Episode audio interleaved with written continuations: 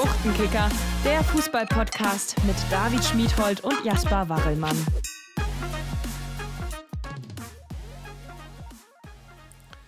Moin und herzlich willkommen zurück im Jahr 2022 beim Amateurfußball-Podcast aus Ostholstein und Lübeck, dem Buchtenkicker.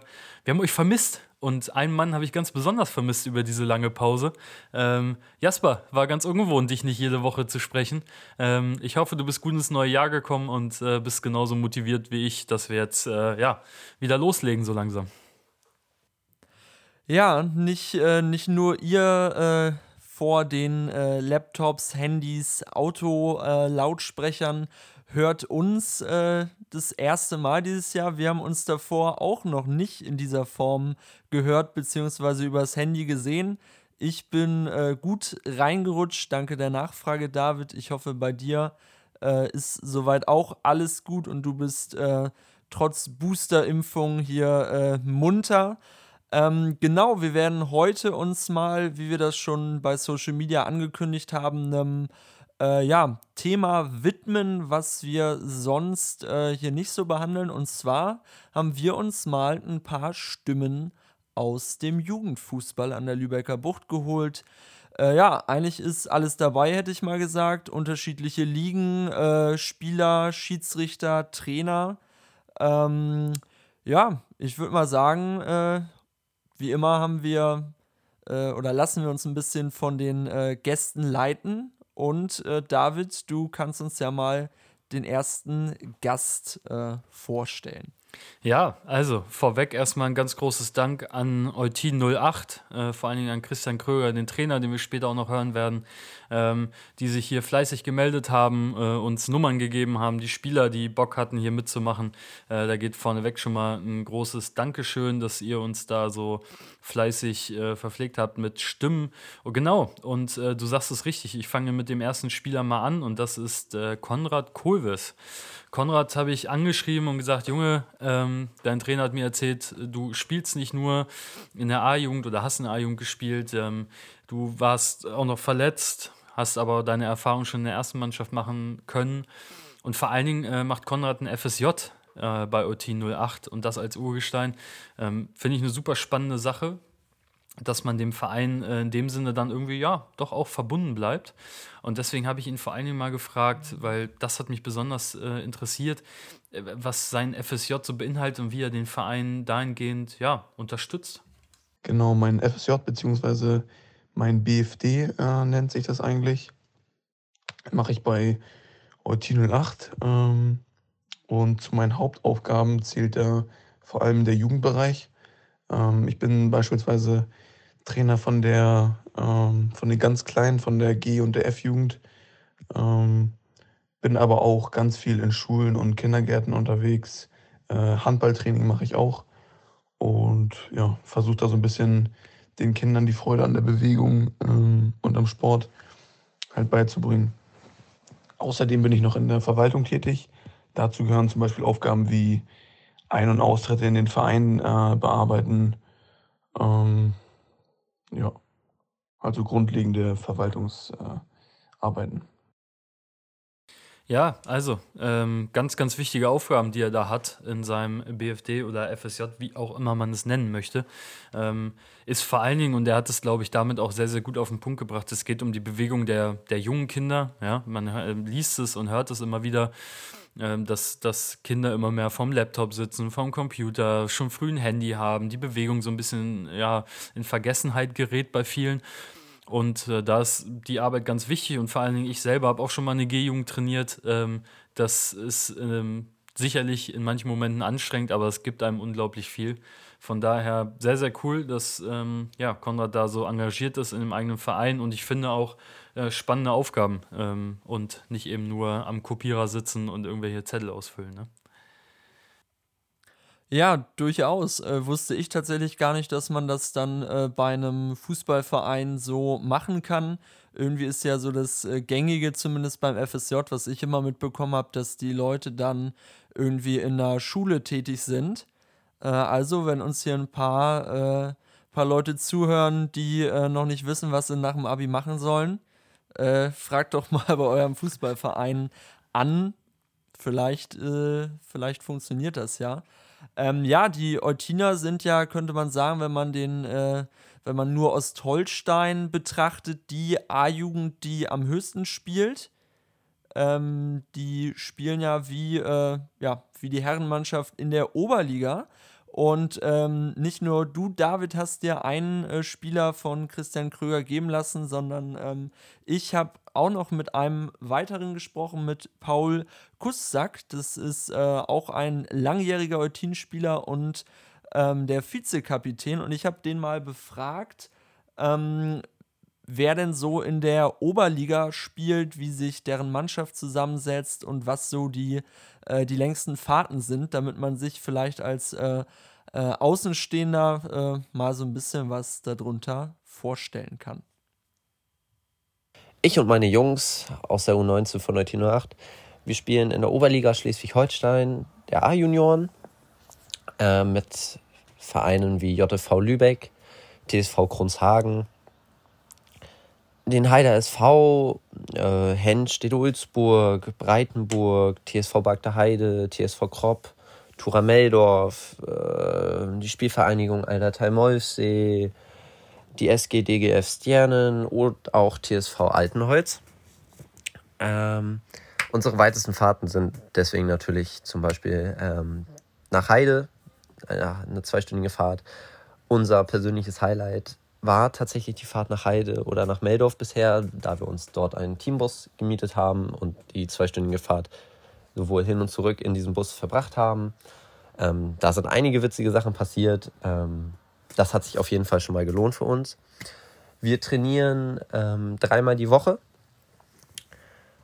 ähm, und wir sind eine kunterbunt, äh, kunterbunt gemischte Truppe. Also wir haben Leute, die kommen aus, äh, von Fehmarn, extra hergefahren. Wir haben Leute, die aus Eutin direkt kommen. Da bin ich zum Beispiel dabei oder auch unser Kapitän Konrad Kohlwees. Ähm, wir haben Leute, die kommen aus Lensahn. Wir haben jemanden, der kommt aus Neustadt. Also wir sind wirklich eine kunterbunt gemischte Truppe ähm, und vertreten im Endeffekt den Kreis aus Holstein ganz gut. Bisher läuft es in der Liga, ja, sagen wir mal ganz gut. Wir stehen im Mittelfeld auf dem siebten Platz. Ähm, wir hatten schon Höhen und Tiefen diese Saison, äh, haben uns aber gerade zum Ende der, der, der, Hinrunde gesteigert und auf jeden Fall äh, sind auch positive äh, Entwicklungen zu sehen. Ähm, das freut uns natürlich sehr. Wir hoffen jetzt besonders, dass durch Covid ähm, nicht die Saison zum Beispiel abgebrochen wird, sondern dass wir unseren Spielbetrieb ganz normal weiterführen können, dass wir ja ohne große Sorgen, aber natürlich auch mit Vorsicht die Saison weiter genießen dürfen und ja, vielleicht nochmal angreifen dürfen und beweisen, dass wir auch eins der Top-Teams äh, von Schleswig-Holstein sind. Ja, er sagt es ganz gut. Ich habe nebenbei mal eben die Tabelle aufgemacht, ähm, weil das ja dann doch auch einige Teams sind. Also wir kennen es ja aus dem Herrenbereich, wo dann auch mal weniger Teams in der Liga sind. Insgesamt sind zwölf, er hat das ganz gut aufgezählt. Ähm, obwohl man schon sagen muss, dass sich oben eine Mannschaft ganz klar abgesetzt hat. Äh, Jasper, du wirst es wissen, äh, der JFV Lübeck mit 40 Punkten da oben, äh, noch kein Spiel verloren. Und ja, Eutin ganz oder gar nicht, kann man, glaube ich, ganz gut dazu sagen. Äh, fünf Sieger, acht Niederlagen, noch kein Unentschieden. Also ähm, ja, die Jungs stehen da im Mittelfeld, haben genug Abstand zur Abstiegszone, aber ich glaube, da ist sicherlich noch ein bisschen was drin, äh, was, was die ja, verbleibende Rückrunde angeht. Ähm, ja, und in, einfach schön, dass da Jungs zusammenkommen, dass das auch ein Niveau ist, wo man vielleicht auch mal längere Fahrten auf sich nimmt zum eigenen Verein. Ich meine, er hat Fehmarn angesprochen. Das sind ja also Sachen, die zeigen, äh, da ist man schon bereit, auch einiges auf sich zu nehmen. Ja, auf jeden Fall. Und äh, da Paul auch äh, schon ähm, ersten Einsatz in der A-Jugend äh, hinter sich hat, habe ich ihn quasi auch noch mal einmal gefragt, auch zum Vergleich. Äh, A-Jugend, Herrenbereich, Oberliga, wie, wie weit ist es auseinander? Und äh, habe ihn da auch noch mal gebeten, mal so ein bisschen äh, allen, die jetzt vielleicht dieses Jahr noch kein A-Jugend-Oberligaspiel gesehen haben, äh, das auch noch mal so ein bisschen einzuordnen.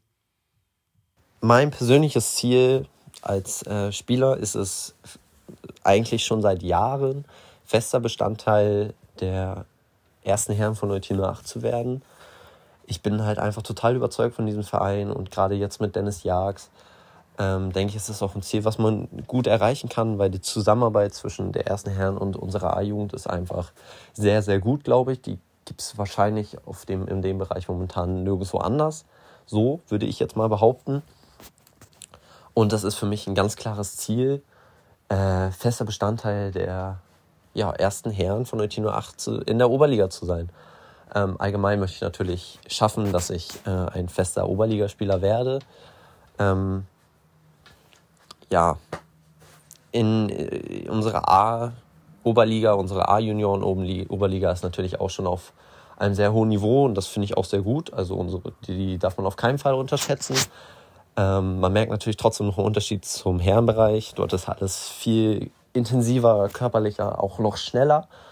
Ähm, aber ich denke, die A-Jugend Oberliga ist eine gute Vorbereitung auf jeden Fall für jeden A-Jugendlichen oder U19-Spieler ähm, auf den Herrenbereich. Ähm, ja, also ich denke, das ist, ist so das, worauf ich hinarbeite, dass ich irgendwann mal erste Herrenspieler bei Eutino 8 werde in der Oberliga. Um, und dass es nicht nur bei dem Kurzeinsatz bleibt, den ich jetzt hatte, ähm, sondern so noch viele, viele mehr Folgen. Ja, ich glaube, das, was er beschreibt, ist, ist total richtig. Ne? Also ich glaube, der größte Unterschied ist tatsächlich diese Körperlichkeit. Ich kann mich noch erinnern, ich bin 2015 mit dem TSV Havelse aus der A-Junioren Regionalliga in die Bundesliga aufgestiegen, äh, bin danach dann in, in, die, in den Herrenbereich gegangen, schon ein Jahr früher als ich eigentlich gemusst hätte sozusagen. Und mein größtes Problem war einfach die Körperlichkeit. Also das ist nochmal ein ganz anderes Spiel. Ähm, und da muss man sich echt dran gewöhnen, aber das, das weiß man und darauf kann man sich auch schon ähm, ja, dann in dem A-Jugendjahr ein bisschen vorbereiten. Äh, aber weil wir das gerade haben, Jasper, springe ich da einfach nochmal kurz rein, denn ähm, mhm. ich habe auch noch mit Konrad darüber gesprochen, der auch schon äh, Erfahrungen in der ersten Mannschaft sammeln durfte und habe ihn mal gefragt, was sind so deine Ziele auch in Richtung ähm, Richtung ja, erste Mannschaft und jetzt das kommende halbe Jahr? Die Ziele für die äh, Rückrunde sind für mich in erster Linie meine eigene Weiterentwicklung als Fußballer, ähm, aber auch äh, im besten Fall weitere Erfahrungen in der ersten Mannschaft zu sammeln. Ähm, ich darf jetzt auch schon in der Vorbereitung so ein bisschen mitmachen und ich denke mal, das hilft mir persönlich, äh, nicht nur fußballtechnisch, sondern auch so äh, mir als Person, denn die äh, Spieler und die Trainer sind da einfach auf einem ganz anderen professionellen äh, Niveau. Ähm, und ich denke mal, dass ich da ähm, auch viel mehr mitnehmen kann als äh, jetzt in der A-Jugend. Ähm, ja. Und da hoffe ich mir einfach ein paar Erfahrungen äh, in der Rückrunde zu sammeln. Ja, also fließender Übergang bei Eutin, oder? Ja, auf jeden Fall äh, zwei äh, Jugendspieler, die man auf dem Zettel haben dürfte, die dann ja auch vielleicht zur, äh, zur nächsten Saison dann den Sprung in die Herrenmannschaft äh, dann schaffen könnten. Ich meine, wenn man schon mal in der A-Jugend äh, erste Einsätze für, äh, für die Oberliga-Herrenmannschaft äh, im, im Profil in der Bewerbung stehen hat, dann ist es, glaube ich, nicht das, nicht das schlechteste Zeichen. Ähm, ja, damit wären wir, glaube ich, äh, vorerst äh, mit, äh, mit Ortino und mit den Jugendspielern äh, durch. Nee, hast du, hast du noch ich was? Ich schüttel den Kopf. Ähm, wie angekündigt haben wir ja auch noch mit dem Trainer der U19 gesprochen. Also wir haben die Jungs jetzt gehört. Ähm, dann wollen wir natürlich auch nochmal von, vom Trainer Christian Kröger, der ja hier nochmal äh, liebe Grüße, der uns, äh, glaube ich, schon seit äh, yes. ziemlich langer Zeit folgt, auch immer mal wieder mit Infos versorgt uns auch die Kontakte der Jungs weitergeleitet hat. Also großes Dankeschön an dich, Christian. Und natürlich habe ich ihn auch nochmal gefragt, sag mal, ähm, so ein bisschen allgemeiner die Jugendarbeit, ähm, dass er sehr, sehr engagiert im Verein ist und in der Jugend, ähm, was für ihn den Jugendfußball so besonders macht und ähm, ja, was macht auch Eutin für ihn so wichtig. Das hat er mir dann mal erzählt. Mm, der Jugendfußball nimmt aus meiner Sicht schon in vielerlei Hinsicht einen großen Wert ein. Ähm, beginnt bei dem sportlichen Bereich, äh, hat es natürlich immer eine ganz, ganz wichtige Funktion, ähm, weil sich jeder ja, Jugendfußballverein oder jeder Sportverein, jede Fußballabteilung mit der eigenen Jugendabteilung natürlich auch den Zukunft für den eigenen Herrenbereich sichern kann. Ähm, das darf nicht unterschätzt werden. Ähm, was aber auch ein wichtiger Standpunkt ist, finde ich, ist der gesellschaftliche Punkt. Wenn man mal so schaut auf den Sportplätzen in unserer Gegend, aber auch überall anders, ähm, da tummeln sich dann Sonntagmorgens um 10 Uhr bei Wind und Wetter äh, Eltern, Großeltern, Onkels, Tanten ähm, beim E-Jugendspiel. Und ähm, selbst wir in der A-Jugend-Oberliga können uns überhaupt nicht, sei es zu Hause, aber auch auswärts, über mangelnden Zuspruch von Zuschauern ähm, beschweren. Also der Jugendfußball besitzt dann eben auch ein, ein gewisses Maß an Attraktivität. Was Eutin 08 angeht, ist natürlich die gesamte Philosophie der Fußballabteilung sehr, sehr positiv ähm, zu nennen. Und da ist die Entwicklung der letzten Jahre auch, ja, sicherlich nachhaltig und ähm, fortschrittlich. Ähm, das leben immer die führenden Personen. Ähm, wenn ich hier bei Eutino 08 jetzt betrachte, ähm, was dort ein Lars Ketelhohn mit Werner Steinfahrt für einen ähm, Jugendfußball ähm, auf die Beine stellen und ähm, diese, diese gewisse, gewisse Leitungsfunktion dort wahrnehmen, das ist schon sehr, sehr beachtlich und sehr, sehr vorbildlich. Aber auch nach oben hin mit ähm, Eddie Schulz für die gesamte Fußballabteilung irgendwo als Gesicht, aber auch Dennis Jags, der den jungen Spielern, ähm, also den Spielern, die aus der B- oder A-Jugend heranwachsen, ähm, immer wieder die Perspektive der Ligamannschaft aufzeigt. Ähm, da ist schon eine sehr, sehr enge Verzahnung und eine sehr, sehr positive Entwicklung ähm, zu verzeichnen. Und das macht dann eben auch Spaß, daran ähm, im Jugendbereich mitwirken zu dürfen. Ja, also ähm, fand ich, finde ich einfach super, dass es ähm, diese Menschen braucht es für den Jugendfußball, weil äh, reich wird man mit der Arbeit ja. da nicht. Aber ähm, ich glaube, man hört das auch bei Christian gut raus, dass es einfach ihm viel bedeutet und ähm, dass er sich da echt reinhängt und ähm, ja, spricht ja auch einfach nur für den Verein. Ich meine, er hat es jetzt auch nochmal gesagt, dass da wirklich jeder äh, eine gewisse Philosophie verfolgt und die jungen Spieler ihre Chancen eben auch bekommen, weil am Ende geht es nur über die Erfahrung und die muss man eben sammeln, ob gut oder schlecht, das gehört immer beides dazu. Ähm, also ganz, ganz wichtig. Und jetzt abschließend nochmal ähm, habe ich ihn nochmal gefragt, wie denn die Leistungsdichte von, oder beziehungsweise die Dichte von Herrenmannschaften in der Oberliga ist sehr, sehr hoch, in Ostholstein vor allen Dingen. Die Mannschaften sind eng beieinander, auch von der Leistung her. Ähm, wie wichtig denn dabei überhaupt die, die, Jugendarbeit dann auch ist? Ja, das ist einerseits sicherlich richtig. Ähm, während wir ja beachtliche drei Vertreter Ostholsteins in der Herren-Oberliga haben, haben wir Jugendbereich ja tatsächlich nur eine Mannschaft in den drei Altersklassen A, B und C Jugend in der Oberliga. Ähm, das ist dann schon sicherlich etwas dünn. Darunter in den Klassen hat man dann wiederum mehr Jugendmannschaften in den Leistungsligen, so dass sich das hier ein bisschen aufhebt. Ich glaube nicht, dass es da diesen einen Königsweg geht, dass es heißt, du musst eine erfolgreiche Jugendabteilung haben, um auch im Herrenbereich in den oberen Ligen im Land mitspielen zu können. Da gibt es genügend Beispiele, die da doch ähm, ja auch so ein bisschen vom Weg abweichen. Ähm, nachhaltiger ist es sicherlich, wenn du als Verein äh, erfolgreichen Jugendfußball ähm, anbieten kannst weil du letztlich dann auch in den oberen Mannschaften, in den Herrenmannschaften ähm, immer wieder den ein oder anderen Spieler als Talent ausmachen kannst und dann eben auch für dich und für deinen Herrenbereich ja, gewinnen kannst. Aber nochmal, ich glaube nicht, dass es da diesen einen Weg gibt, dass man das so machen muss. Und da sollte jeder Verein für sich die eigene Philosophie erarbeiten und erkennen. Ja, also er sagt es so schön, den Königsweg gibt es nicht. Da muss jeder Verein gucken, äh, wie er zum Erfolg kommt. Aber ähm, klingt sehr vielversprechend, was da in Eutin passiert. Christian, nochmal an dieser Stelle äh, danke dir, dass du, dass du mitgemacht hast und uns so unterstützt hast bei dieser Folge. Wir kommen jederzeit wieder gerne auf dich zurück und äh, sind froh, dich als Hörer zu haben. Jasper, jetzt aber mal genug von Eutin 08, würde ich sagen. Du hast noch zwei ganz spannende Sachen übrig, ne? Ja, genau. Ähm, wir beschäftigen uns natürlich heute nicht nur hier mit jungen Spielern, sondern auch mit jungen Schiedsrichtern. sodass ich mal äh, Roland Epp, äh, der auch äh, fleißiger Hörer und Unterstützer des Podcasts ist und auch ähm, beim äh, Schleswig-Holsteinischen Fußballverband ähm, äh, als äh, Schiedsrichter oder beim Kreisfußballverband als Schiedsrichter, ob man tätig ist, äh, dass er mir doch mal so in Anführungsstrichen sein Top-Talent äh, äh, mal weiterreicht, dass wir hier auch einen äh, jungen Schiedsrichter haben, weil es natürlich auch wichtig ist, dass nicht nur im fußballerischen Bereich Nachwuchs irgendwie herangezogen wird, sondern auch bei den Schiedsrichtern.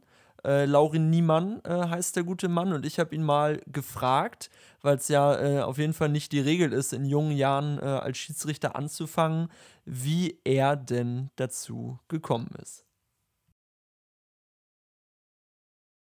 Moin, ich bin Laurin Niemann, bin 18 Jahre alt und seit 2017 offiziell Schiedsrichter. Bei mir hat es bereits ja, ziemlich jung angefangen. Also, wie gesagt, ich bin jetzt gerade 18 und 2017, also vor fünf Jahren, habe ich im Februar den Anwärterlehrgang besucht beim ja, Kreishaus Holstein. Diesen dann auch ähm, ja, absolviert und auch bestanden. Aber eigentlich angefangen hat schon früher. Und zwar bereits in Radekau. Ich bin momentan in Panzer Schiedsrichter, weil ich dort auch Fußball gespielt habe und war davor allerdings in Ratekau, wo ich auch wohne, war dort halt, ähm, ja, hab dort, war dort aktiv, hab dort Fußball gespielt und wurde halt dort von den jeweiligen Trainern einmal gefragt, als ich bei meinem Bruder zugeguckt habe, äh, ob ich nicht übernehmen möchte, sozusagen die Schiedsrichterrolle, weil sonst ein Trainer das gemacht hätte und das wäre in dem Sinne ja gewissermaßen parteiisch gewesen. Und in dem Sinne bin ich dann als kleiner Junge auf den Platz gegangen und habe das dann da, ja, das Spiel geleitet, das Spiel gepfiffen und bin dann eigentlich relativ schnell dazu gekommen, dass es mir echt Spaß macht. Dementsprechend habe ich mich dann, ich glaube, das war ein Jahr später, also 2016 habe ich dann angefangen, habe ich mich dann 2017 zum Anwärterlehrgang angemeldet. Die sind dann ja auch bestanden und dann 2018 den DFB Lehrgang gemacht. Und ja, das war erstmal so der Anfang bei mir. Ja, eine steile Karriere, könnte man sagen. Aber gut, mittlerweile äh, ist Laurin dann auch schon seit knapp äh, fünf Jahren dabei. Am Ende eher zufällig, äh, zufällig dazu gekommen. Äh, weshalb ich, äh, ich meine, heute interessieren uns ja vor allem, äh, also natürlich einzelne Geschichten, aber natürlich auch immer das größere Ganze äh, weshalb ich ihn dann mal gefragt habe, äh, wie viele Schiedsrichter es denn so in seinem Alter gibt, äh, wie viele Spiele er im Jahr pfeift und äh, auch in welchen Ligen er denn so äh, an der Pfeife tätig ist. Vorhang auf. Ja, genau, also wie in den anderen Sportarten auch sind wir natürlich auch von Corona betroffen gewesen, weshalb wir wirklich wenig Spiele leiten konnten. So konnte ich in der Saison 2021 nur elf Spiele pfeifen. In normalen Saisons ist es aber deutlich anders. Also in der Saison 1920 hatte ich 54 Spiele und in der Saison davor 39. Also in normalen Jahren ist es ja schon eine ganz gute Anzahl. Da ist man dann schon mindestens einmal am Wochenende unterwegs, wenn nicht zwei oder dreimal.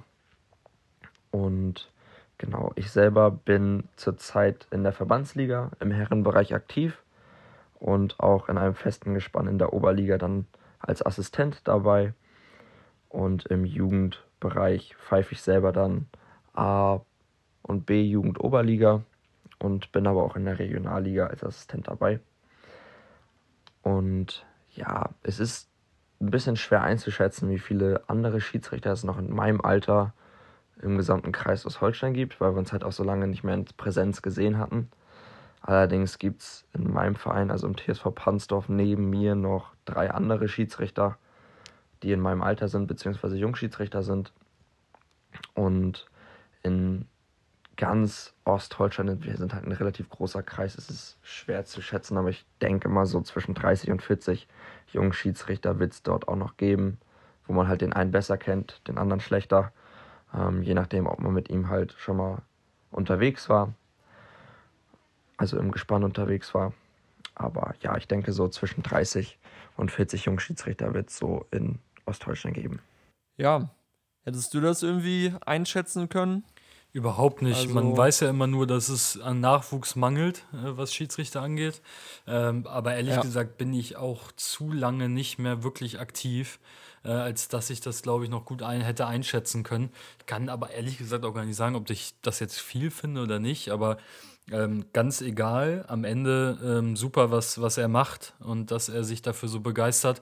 Und man muss ja auch sagen, äh, willst du heutzutage in der Bundesliga pfeifen, musst du ja gefühlt auch früh anfangen, äh, weil das einfach ein langer, steiniger Weg ist, bis du dich hochgearbeitet hast, äh, ja, in die Elite der Schiedsrichter. Ne? Ja, definitiv. Aber ich meine jetzt mit, äh, ja, in, in, so einem jungen Alter dann äh, als Assistent schon in der äh, Oberliga Herren an der Seite zu stehen, kann sich ja schon mal sehen lassen und äh, so viele Ligen fehlen dann ja auch nicht mehr bis in den bezahlten Fußball. das ähm, stimmt. So, also ich meine, dann, dann äh, kommt schon in der nächsten Liga dann irgendwie, äh, irgendwie der VfB Lübeck oder Phoenix Lübeck. Also von daher drücken wir ihm die Daumen, dass er weiterhin äh, da so einen Spaß dran hat. Wir werden ein Auge drauf äh, haben. Und dann ja vielleicht Genau, vielleicht äh, sieht man ihn dann ja irgendwann mal in der, weiß ich nicht, ersten, zweiten oder dritten Liga. Und dann kramen wir diese Folge nochmal ähm. raus und sagen, guckt es euch an, wir hatten ihn als erstes hier im, im Podcast als ja. Interviewpartner. wir, wir wussten es direkt. Ähm, ja, vielen Dank, äh, Laurin, und auch vielen Dank, äh, Roland, ähm, dass du äh, uns hier den Kontakt vermittelt hast. Und ähm, ja, Pansdorf ist jetzt tatsächlich auch äh, das Stichwort, weil es da eben auch eine Person gibt, äh, die auch sehr eng mit dem Ostholsteiner äh, Jugendfußball verbunden ist, einfach aufgrund äh, des äh, Aufwandes und aber auch aufgrund seines Organisationstalents. hat mich damals schon in der A-Jugend trainiert und aushalten müssen. Ähm, Tim Schlichting. Ähm, und äh, der ist nämlich auch mit dem, äh, ist immer noch äh, A-Jugendtrainer in Panzow, aber auch für den Fairplay Cup immer zuständig. Äh, ja, mittlerweile eines der größten Fußballturniere in, also Jugendfußballturniere in ganz Deutschland, sodass ich ihn dann eben nochmal ja, mal kontaktiert habe und mal ein bisschen gebeten habe, von seinem jetzt schon langjährigen Herzensprojekt uns ein wenig zu erzählen. Moin, moin. Ja, gerne stelle ich mal den Fair Play Cup ein wenig vor. Der Fair Play Cup ist mittlerweile eines der bekanntesten Jugendfußballturniere in Norddeutschland. Wir sind jetzt seit 2010 mit diesem Turnier am Start. Damals noch als relativ kleines B-Jugendturnier in Stockelsdorf mit nur 14 Mannschaften an einem Tag. Mittlerweile waren über 1000 Mannschaften dabei, die ja, seit 2010 einfach um die Pokale gespielt haben. Größtes Highlight war wohl das Turnier 2015 im Sommer. Da haben wir das gemeinsam mit dem VfB Lübeck einmal durchgeführt. Das war auf der Lohmühle damals mit knapp 180 Jugendteams an einem Wochenende im Stadion und drumherum. Und das war sicherlich eines der Höhepunkte ein weiterer Höhepunkt ist sicherlich auch gewesen, dass wir 2016 ähm, bei dem Hallenturnier im Winter in der Möhnhalle in Radekau den DFB-Präsidenten Reinhard Grindel bei uns vor Ort hatten und ein Jahr später Horst Rubesch als Schirmherrn. Also wir achten immer darauf, dass wir jedes Jahr auch bekannte Fußballgrößen als Schirmherrn haben. Wir hatten da Thomas Schaaf, Horst Rubesch, den Reinhard Grindel, wie gesagt, ähm, aber auch einige andere aus der Region. Ja, die Organisation ist natürlich immer sehr umfangreich. Ich beginne meistens schon im Sommer mit der groben Planung, mit den Sponsorenplanungen, alles, was da so hintersteckt.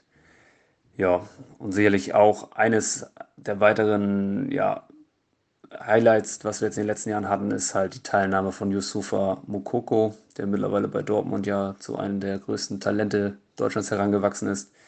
Ähm, der war bei uns damals auch vor Ort und wurde auch Spieler des Turniers, spielte damals auch für den FC St. Pauli in der D-Jugend und war damals schon ein absolut ja, herausragender Fußballer.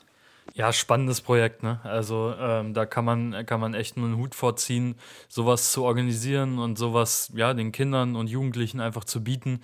Er hat gesagt, 180 Teams. Ich dachte erst, ich habe mich verhört, aber äh, absurd. Also ähm, echt super. Und ich meine, wie cool, dass man am Ende so einen Yusufa Mokoko eben auch dabei hatte. Und jetzt sagt so, ja Mensch, äh, den habe ich schon gesehen, da war der, was weiß ich, wie alt ist man in der D-Jugend? 13, 12, irgendwie so um den Dreh, würde ich mal sagen, ne? Ja, ja, Ja, kommt also- hin. Ja, da hatte ich, da hatte ich auch äh, irgendwann mal, ich weiß nicht, ob es äh, bei Tim Schlichting auf dem Profil war oder beim äh, Fair Play Cup, die haben, äh, glaube ich, auch eine eigene Seite. Äh, da hatten die dann auch noch mal irgendwann das Foto rausgekramt. Ich meine, als er dann eben sein wahrscheinlich Bundesliga-Debüt gegeben hatte. Aber ja, bleibt natürlich, bleibt natürlich dann auch nicht aus. Ähm, ja, seit Jahren, wie gesagt, eine der Top-Anlaufstellen für Jugendfußball, auf jeden Fall in Norddeutschland. Ähm, ja, genau. Ähm, die nächste Sache wäre, dadurch, dass er jetzt eben schon, ich meine, er hat mich in der A-Jugend trainiert, der ist schon ein paar Jahre äh. Jugendtrainer, war davor auch, ja genau, war davor auch in äh, Stockelsdorf äh, Trainer, bevor er nach Panzdorf gekommen ist, äh, weshalb ich ihn auch mal so ein bisschen darum gebeten habe, weil es wird ja immer so gesagt, ah, es sind immer weniger Teams gemeldet, immer weniger äh, Jugendliche spielen wirklich bis zum Herrenbereich durch. Da habe ich ihn mal gefragt, Tim, ist das wirklich so? Kannst du uns da mal ein bisschen Auskunft geben, weil wer, wenn nicht er, könnte uns das hier mal äh, zufriedenstellend beantworten? Ja, im Jugendbereich kann man jetzt schon seit Jahren, glaube ich, mitverfolgen, dass das immer weiter sich ausdünnt, umso älter die Spieler werden. Im Kinderbereich, ähm, D bis G-Jugend würde ich sagen, da ist es immer noch sehr gut aufgestellt. Da hat jeder Verein immer noch seine Mannschaften und seine Kinder, die sie da ähm, trainieren können. Aber umso älter sie werden, umso mehr setzt sich dieses Tannenbaum-System durch, dass halt im A-Jugendbereich die wenigsten Spieler ankommen. Und man muss sich, glaube ich, sehr um diese bemühen und kümmern und sehr viel bieten mittlerweile, damit die überhaupt bei Laune und bei Lust ähm, bleiben und dabei bleiben wollen. Ähm, wenn man nach Lübeck schaut, beispielsweise ähm, neben dem VfB Lübeck und dem JFV Lübeck sind da nicht mehr viele Mannschaften zu finden. Ähm, das ist dann nicht pauschal, so um die fünf, sechs Mannschaften gibt es da insgesamt noch. Das war sicherlich vor ein paar Jahren noch das Doppelte und noch viel mehr. Da wird es immer dünner jetzt mit der Zeit. Und ich glaube, dass diese Entwicklung auch so weitergehen wird. Ähm, uns geht es da eigentlich noch relativ gut im Panzerhof gerade. Ähm, wir sind da ganz gut aufgestellt und sind da ganz zufrieden mit, investieren aber natürlich auch sehr viel in diese ganze Jugendarbeit, weil das halt auch unser ja, Hauptaugenmerk ist, weil diese Fußballer werden wir halt im, im Herrenbereich auch irgendwann brauchen. Und deswegen tun wir da auch sehr viel, schon seit vielen Jahren. Aber nichtsdestotrotz ist es eine Entwicklung, die, glaube ich, nicht schön ist, wo man einfach gucken muss, wie das jetzt weitergeht. Ähm, gerade auf den Dörfern werden es halt immer weniger Mannschaften und die Spieler müssen jetzt immer weitere Wege in Kauf nehmen. Einige machen es, einige hören dann aber auch lieber mit Fußball auf und schon wird alles viel schwieriger und viel ausgedünnter im gesamten Jugendbereich, wenn man halt in die älteren Jahrgänge schaut.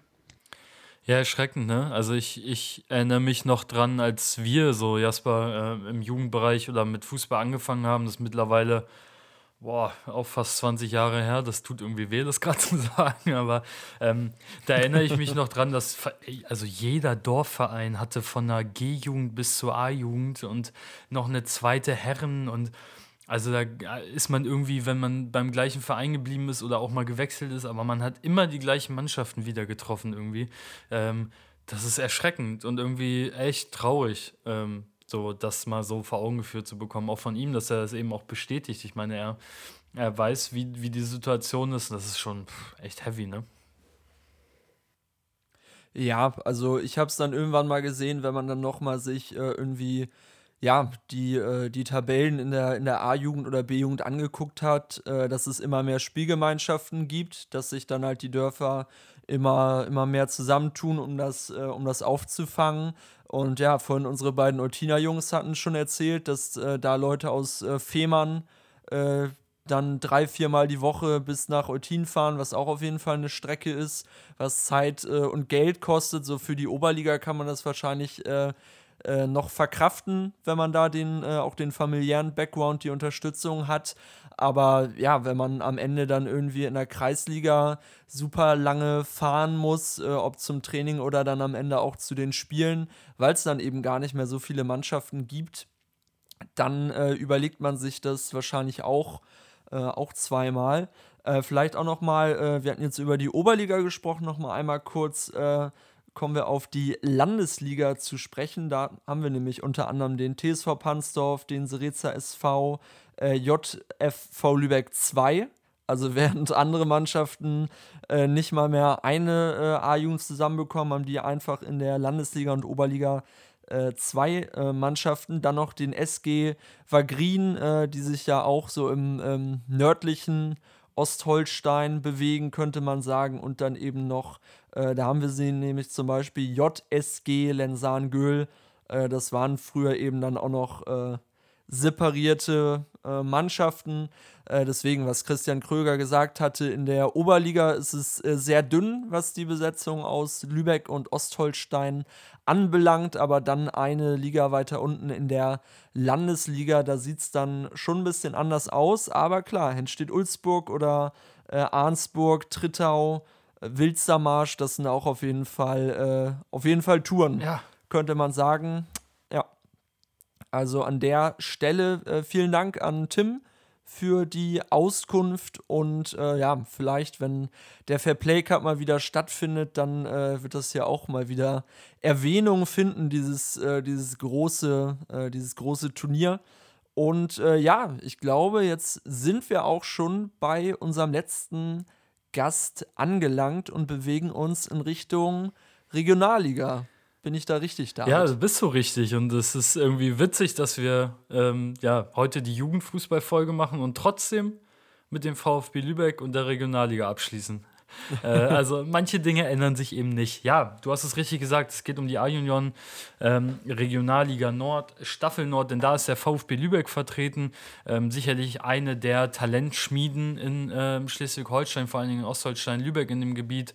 Ähm, ich kenne sie nur zu gut aus meinen Zeiten noch in Havelse. Wir haben damals mit ihnen um den Aufstieg in die Bundesliga gekämpft äh, konnten sie am Ende auf Distanz halten. Aber äh, ich erinnere mich an sehr, sehr eklige Spiele. Ähm, und was mir aufgefallen ist, ganz, ganz viele Spieler im Herrenbereich haben eine Lübecker Vergangenheit, also auch eine VfB-Vergangenheit. Ähm, und deswegen habe ich mich mal mit Marc Fischer in Kontakt gesetzt, der Trainer der U19 des VfBs. Ähm, der erst seit dem Sommer beim VfB ist, also noch gar nicht so lange im Verein, ähm, aber natürlich vorher schon im Jugendbereich gearbeitet hat und mir erstmal gesagt hat, ähm, welchen Stellenwert denn die Arbeit oder seine Arbeit speziell mit der A-Jugend im Verein hat. Denn ähm, ja, durch die U23, die der VfB hat und auch die erste Mannschaft, äh, sieht man ja immer mal wieder jemanden, der da aus der U19 dann doch hochkommt. Und ähm, ja. Ja, du sagst es ja natürlich eigentlich schon selber. Ähm, es sind immer wieder in der Vergangenheit viele Spieler, besonders in der U23. Das ist ja eigentlich immer ähm, die erste Anlaufstelle dann für die U19-Spieler. Und auch viele in die erste Mannschaft aufgerückt, haben da ihre Chancen bekommen. Ähm, und ich denke, entsprechend wichtig ist es natürlich dann in der A-Jugend gute Arbeit zu leisten. Und ähm, da ist der Stellenwert natürlich hoch. Ähm, denn man möchte ja auch eine gute Durchlässigkeit. ähm, Und ich denke mal, gerade in der aktuellen Situation ist der Stellenwert auch nochmal gestiegen. Ähm, denn finanziell ist es dann vielleicht etwas herausfordernder aktuell. Und dann ist man natürlich darauf angewiesen, beziehungsweise ist natürlich glücklich darüber, wenn gute Spieler selbst, die selbst ausgebildet wurden, entsprechend ähm, nachrücken und äh, Feuer unter machen. Ja, also er spricht einen ganz interessanten Punkt an, den ich erstmal gar nicht auf dem Schirm hatte. Aber klar, ich meine, VfB Lübeck musste seinen Etat krass kürzen. Äh, noch zu Drittliga-Zeiten war schon klar, die nächste Saison wird mit, äh, mit sehr, sehr wenig äh, Etat ähm, ja, starten. Da helfen Jugendspieler, ja. Die kosten nicht viel Geld, die muss man nicht kaufen, die hat man selber ausgebildet. Ähm, das sind große Vorteile, die man da hat. Genau. Ja, definitiv. Dann habe ich ihm auch nochmal gesagt, äh, das, was ich eben schon beschrieben habe, dass man in den Lebensläufen der Akteure in der Region immer wieder den VfB als Verein äh, erkennt, wieder sieht im Werdegang, ähm, wie der Verein das so ein bisschen schafft, wieder talentierte Spieler auszubilden, vor allem auch zu finden und dann äh, zu fördern. Da hat er dann natürlich nochmal gesagt, klar, ne, er ist noch nicht, noch nicht lange da, aber er kann das natürlich auch aus der anderen Position oder ja, anderen äh, Sichtweise beurteilen. Ja, wie schafft man das? Ähm, ich meine, der VfB, der hat einfach eine Strahlkraft und zwar wie kein anderer Verein in dieser Umgebung. Und von daher ist es natürlich klar, dass die besten Fußballer, die es hier gibt, dann auch entsprechend ähm, zum VfB zu holen sind. Ähm, das versucht man. Man versucht da entsprechend ähm, im Scouting die Spieler zu sichten, ähm, dann zu sich zu holen und natürlich bekommt man die Spieler dann auch etwas leichter, weil der Verein eben diese Stahlkraft hat. Und ähm, dann kommt es natürlich vor, dass einige Spieler es manchmal vielleicht auch nicht schaffen, ähm, aber dann taucht der Verein trotzdem in der Vita auf. Das heißt, ein gewisses Talent ist immer mal da gewesen. Ähm, und als ja, ein großer und auch bedeutender Ausbildungsverein hier in der Umgebung ähm, kann man sich auf jeden Fall zählen. Und zwar nicht nur für den eigenen Profibereich und auch äh, ja, die, den Unterbau, sondern auch für viele andere Vereine in, in und um Lübeck herum. Also von daher ist es ähm, ein ganz wichtiger Anlaufpunkt hier in der Region. Ja, also er sagt es richtig, ne? Ähm, das ist äh, eine Strahlkraft, die der VfB Lübeck immer noch hat. Und sicherlich lebt er auch von der Vergangenheit und von den wirklich herausragenden Zeiten, aber mhm. ganz ehrlich, äh, völlig egal, wie lange das her ist. Am Ende hat das immer noch einen Namen und wenn man VfB Lübeck irgendwo im Süden erwähnt, hat das trotzdem jeder irgendwie schon mal gehört. Also das ist schon ein wichtiger Punkt. Da muss man dazu sagen, ähm, wenn man jetzt äh, Schleswig-Holstein betrachtet, verbessere mich, wenn es falsch ist, aber eines der größten Ausbildungszentren ist sicherlich Holstein-Kiel. Ähm, aber so viel kommt dann auch gar nicht ja. mehr. Ne? Ja. Und das muss man ja auch dazu sagen. Also ja. ähm, da bietet der VfB schon eine tolle Chance mit einer tollen Anlage, ähm, mit einem guten Aufbau und ähm, ja, auch mit der Perspektive im Herrenbereich immer zwischen Regionalliga und vielleicht in Zukunft auch immer mal wieder dritte Liga äh, unterwegs zu sein. Ja, definitiv, da gibt es gar, nicht, äh, gar nicht viel, was ich noch hinzufügen würde. Genau, also äh, da auch nochmal großes Dankeschön an Marc, äh, dass du dir die Zeit genommen hast und ähm, ja, gucken wir nochmal kurz auf die Tabelle. Ich glaube, das kann man auch nochmal kurz machen, auch wenn wir es schnell machen, weil so schön ist der Blick gerade nicht auf die Tabelle. In der A-Junioren Regionalliga Nord, Staffel Nord, steht der VfB auf dem letzten Tabellenplatz, auf dem siebten, lediglich sieben Teams dort in der Staffel mit vier Punkten auf dem Konto nach sechs Spielen. Also äh, es ist auch noch ein bisschen Zeit. Die Rückrunde kommt noch. Äh, der, das rettende Ufer ist lediglich drei Punkte weg. Da kann also noch viel passieren. Gucken wir mal, was da in der Rückrunde noch passieren wird. Aber ja, wir wünschen natürlich viel Glück, so wie allen Teams, die hier heute waren. Äh, vor allen Dingen, dass Corona euch äh, spielen lässt. Ich glaube, das ist die Hauptsache. Und ähm, ja, Jasper, wenn ich gucke auf die Uhr, wir sind bei 42,5 Minuten. Das ist eine Punktlandung, würde ich mal behaupten, oder? Das ist eine Punktlandung. Ich äh, würde es noch mit einer, ähm, mit einer kurzen Neuigkeit äh, beenden. Wir hatten es äh, bei uns äh, bei Instagram auch schon, äh, schon mal gezeigt. Und zwar, dass äh, ein Spieler, der natürlich auch mal in der A-Jugend tätig war, und das ist noch gar nicht so lange her, Mika Klausen, dass da mittlerweile klar ist, wo es den hinziehen wird. Der wird sich ab Sommer der U23 von äh, St. Pauli anschließen. Und äh, ja, da gab es ja zuletzt die unterschiedlichsten Spekulationen und Möglichkeiten äh, vom VfB Lübeck bis hin über äh, den HSV oder auch Werder Bremen. Und am Ende hat er sich dann eben für die U23 von St. Pauli entschieden, die ja auch in der Regionalliga Nord äh, anzutreffen sind. Äh, wahrscheinlich natürlich auch mit dem Hintergedanken, dass man sich da mit guten Leistungen irgendwann mal für höhere Aufgaben dann empfehlen könnte. Ähm, ganz, ja, ganz viel Glück das, von unserer äh, Seite. Auch noch mal ja? dazu. Yes, auf jeden Fall.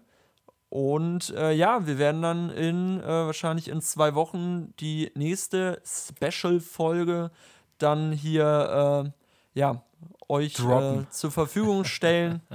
droppen. Ja, genau. Wie gesagt, momentan passiert nicht so viel, deswegen wäre es äh, ja am Ende ein bisschen, äh, bisschen schwachsinnig, hier wöchentlich zu erscheinen. Vielleicht kriegen wir es auch nächstes Mal mal wieder äh, am Sonntag hin. Mal gucken. Ähm, ja, es hat mir mal wieder sehr großen Spaß gemacht, äh, David. Und äh, die letzten äh, zwei, drei Sätze lasse ich dir dann nochmal. Ja, danke dir, Jasper. Äh, es war ein sehr, sehr schöner Start ins neue Jahr. Äh, spannende Themen, spannende Gäste. Äh, abschließend nochmal vielen Dank, ähm, dass ihr da so fleißig teilnehmt und uns die Chance gibt, auch ja, mit Stimmen zu arbeiten, weil ich glaube, das ist das, was am meisten interessiert. Ähm, was die neue Spezialfolge in zwei Wochen angeht, äh, werden wir euch informieren. Also folgt uns auf Instagram, auf Facebook, abonniert uns bei Spotify. Äh, ihr könnt unsere Folge auf allen Plattformen hören. Also ob Apple Podcast, wo ihr uns übrigens auch bewerten könnt, oder auf Spotify oder auf. Bei Spotify könnt ihr uns bei auch bewerten. Bei Spotify ja. könnt, auch, könnt, ihr uns auch bewerten. Natürlich. Ähm, nein, also folgt uns da, dann verpasst ihr nichts. Und äh, ja, wir freuen uns, Jasper. Und ich glaube, wir haben schon mal ein ganz cooles Thema. Wir werden es jetzt noch nicht verraten, aber ich glaube auch nochmal, äh, ja, ein ziemlich spezielles und cooles Thema für, für die nächste Folge. Bis Hau dann. Rein. Ciao. Tschö. Buchtenkicker jeden Montagmorgen nach dem Spieltag.